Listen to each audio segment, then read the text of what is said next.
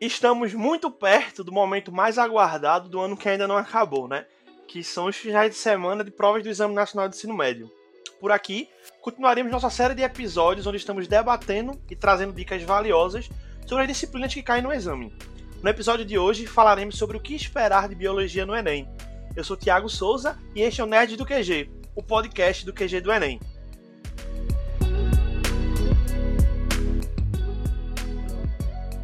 Para nos acompanhar neste episódio, tenho a honra de receber aqui em nossos estúdios virtuais o professor Genal Cerqueira. Ele que possui uma vasta experiência no ensino de biologia focado em Enem vestibulares. É diretor pedagógico do curso Unimais em Aracaju, tem o seu projeto digital, o diginalcerqueira.com.br, leciona em escolas de Salvador e Maceió e nas horas vagas ainda cria conteúdo para o arroba Digebil realmente é de sensacional para cima. Seja bem-vindo, professor, tudo bem? Tudo bem, realmente muito de sensacional para cima. Me senti até uma pessoa muito importante com essa introdução. Vamos lá. Que é isso, professor. Então, professor, muita gente acaba focando os estudos apenas em física e química e esquece que biologia também faz parte da prova de ciência da natureza. Daí por aqui o que costumamos ouvir e ler nas redes sociais é estudar só ecologia é meio caminho andado para uma boa nota. Isso é verdade? O que acontece, né? As pessoas elas precisam primeiro aprender o que é o Enem, quais são as regras utilizadas pela prova na construção da proficiência de um candidato, para poder fazer algum tipo de argumentação sobre isso. Então, realmente, quando a gente para para analisar, as questões mais difíceis elas acabam sendo de química e física na maioria das vezes. Apesar disso, ano passado nós tivemos, né, em 2019, uma questão de genética que só 10% dos candidatos acertaram. E quando o aluno desavisado pega a estatística da prova sem analisar as últimas provas, realmente ele vai pensar que só estudar ecologia vai ser suficiente. Se a gente fizer um apanhado de 2009 a 2019, nós vamos ter aí em torno de 461 questões que eu posso dizer que são de biologia. E delas, 182, quase 200, são realmente de ecologia, quando a gente analisa várias aplicações e vários anos. Só que de alguns anos para cá, se a gente pegar as últimas cinco edições, a gente vai perceber que a prova vem se distribuindo mais em termos de conteúdo.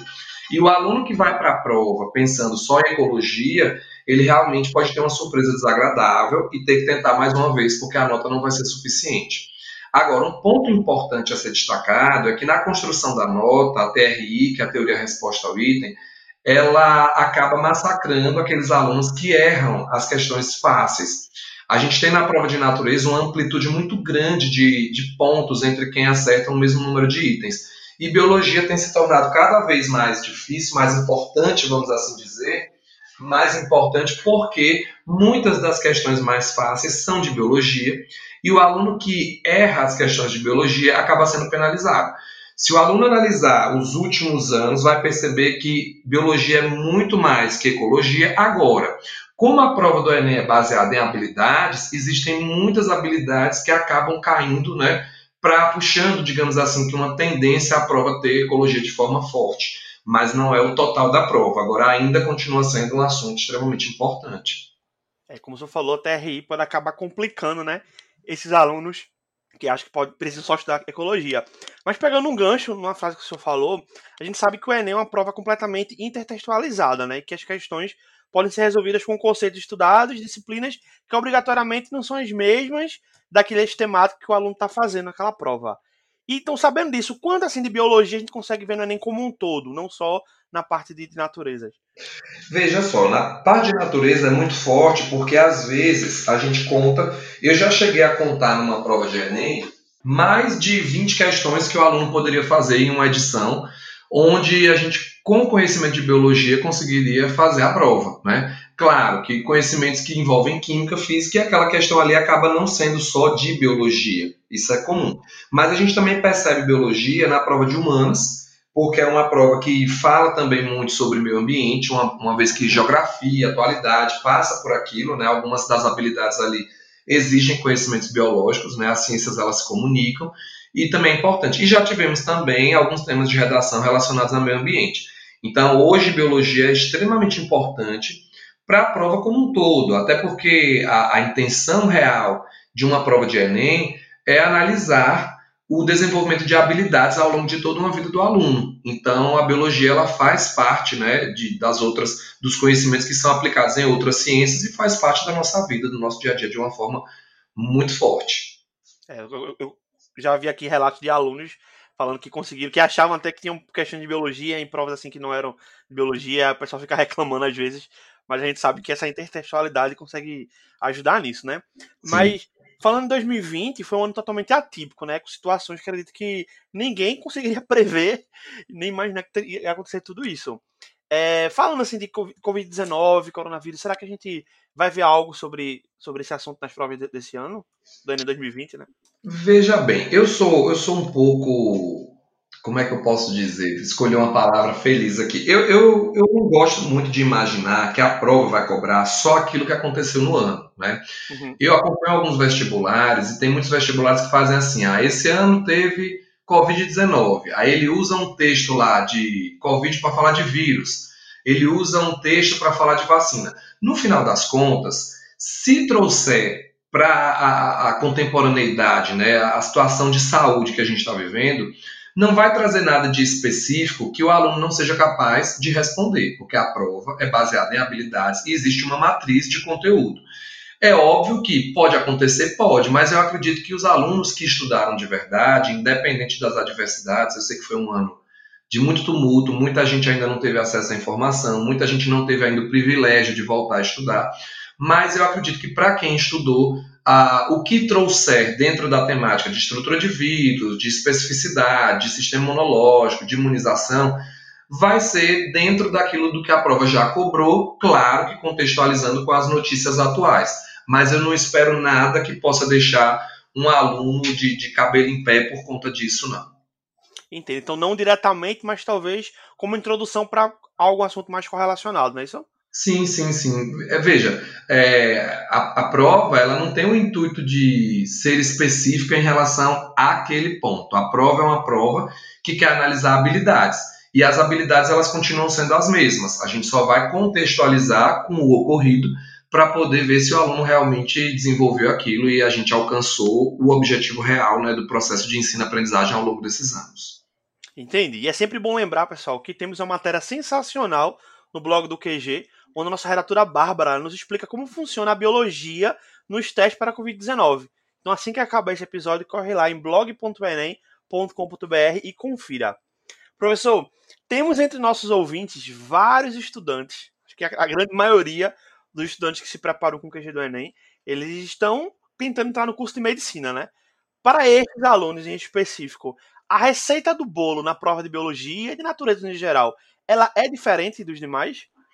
Na verdade, é, o que acontece? O aluno que deseja passar em medicina, ele é um aluno um pouco diferente dos demais em função da questão concorrência. Né?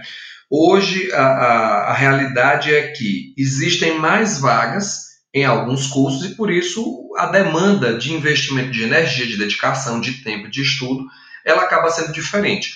Os cursos de medicina em instituições, é, principalmente federais, eles acabam sendo de ampla concorrência e exigem mudança de mentalidade.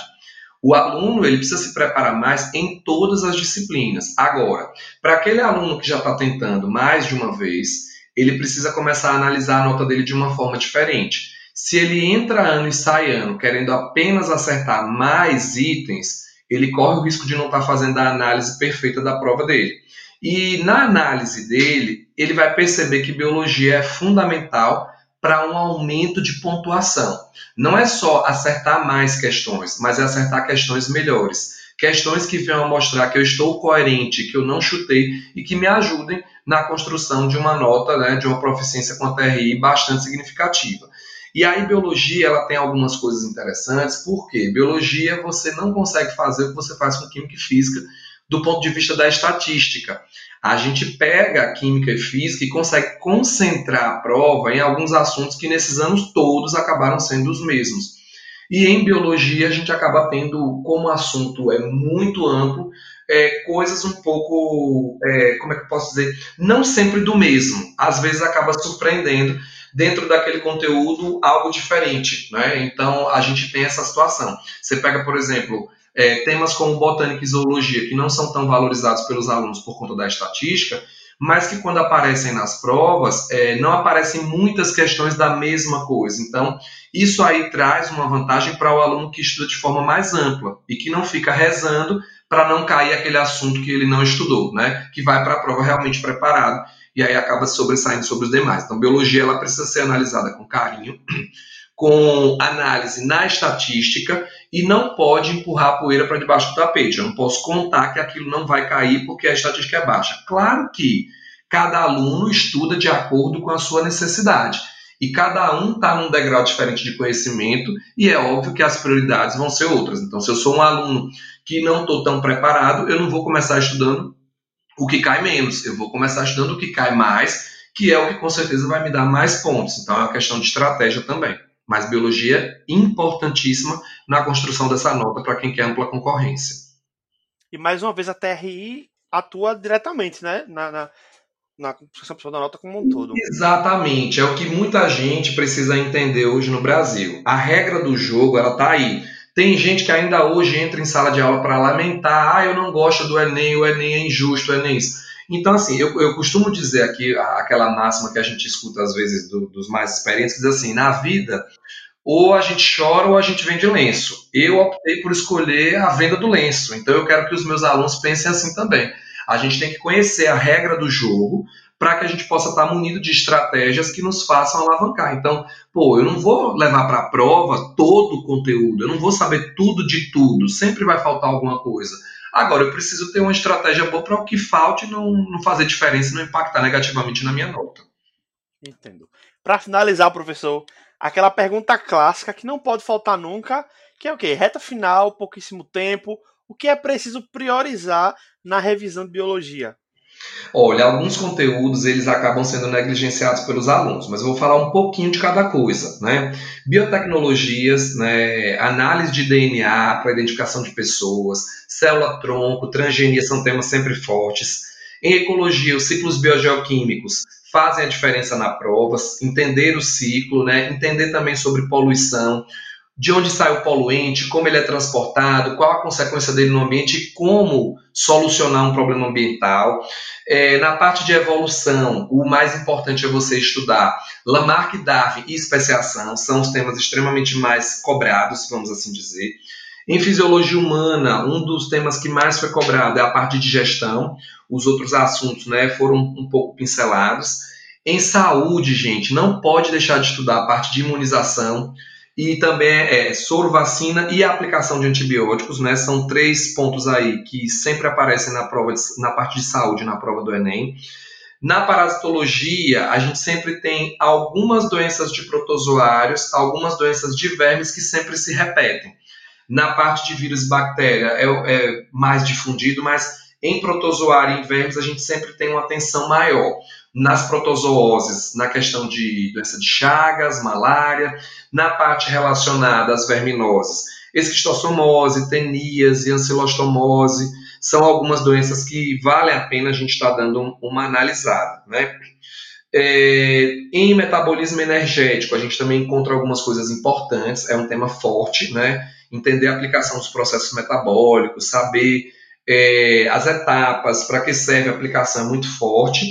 Em citologia, a gente tem aí os transportes e as organelas vindo com força, né, na parte da estatística. E na histologia animal, assim, o que mais caiu foi sangue, né, gente? Foi a, as funções dos elementos figurados do sangue. Então, biologia é bem dividido, mas eu procurei dizer algumas coisas que eu não deixaria de estudar se eu fosse fazer a prova do Enem daqui a alguns dias, como vocês que estão nos ouvindo.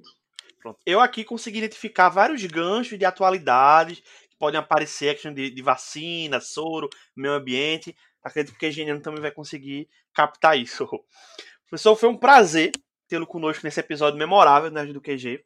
Eu convido o senhor agora a deixar uma mensagem final né, para os nossos ouvintes e aproveitar e nos falar onde é que podemos encontrar nas redes sociais e na internet como um todo. Ah, tá certo. Foi um prazer o convite para estar falando com vocês aí. E, gente, a minha mensagem final para vocês é assim: fidelidade ao objetivo. Quando a gente sabe por que a gente dorme tarde e acorda cedo, quando a gente sabe por que a gente abdica de tanta coisa, a gente entende que está fazendo porque tem propósito. Então eu desejo para vocês muita força, muita garra, muita sabedoria para continuar fazendo escolhas boas e manter o discernimento e o equilíbrio para fazer os sacrifícios que são exigidos para a gente alcançar os nossos objetivos. Quem quiser pode me encontrar no arroba digebio, D-I-G-E, B-I-O, né? E no arroba Digenal, arroba Digebio, arroba Digenal são os meus, as minhas redes sociais no Instagram, arroba Digenal no Twitter, tem também o canal no YouTube, vocês podem colocar lá Digenal, youtube.com.br Digenal, tem muita coisa lá também para vocês, muitas aulas disponíveis, e também na minha plataforma, digenalcerqueira.com.br. E também tem aula minha aí no QG do Enem, né? Então também me encontra aí no QG. É, aqui no QG pode vir que tem aula do professor sim. Sou muito obrigado, viu? Valeu, gente. Beijão. Este foi mais um episódio do Nerd do QG. Fiquem ligados em nossas redes sociais que ainda teremos muitas novidades neste ano. Vocês podem enviar suas sugestões, mensagens carinhosas e fotos de porquinhos felizes através de nossas redes sociais. Só procurar arroba e ser feliz. É isso, um cheiro no coração, valeu, falou!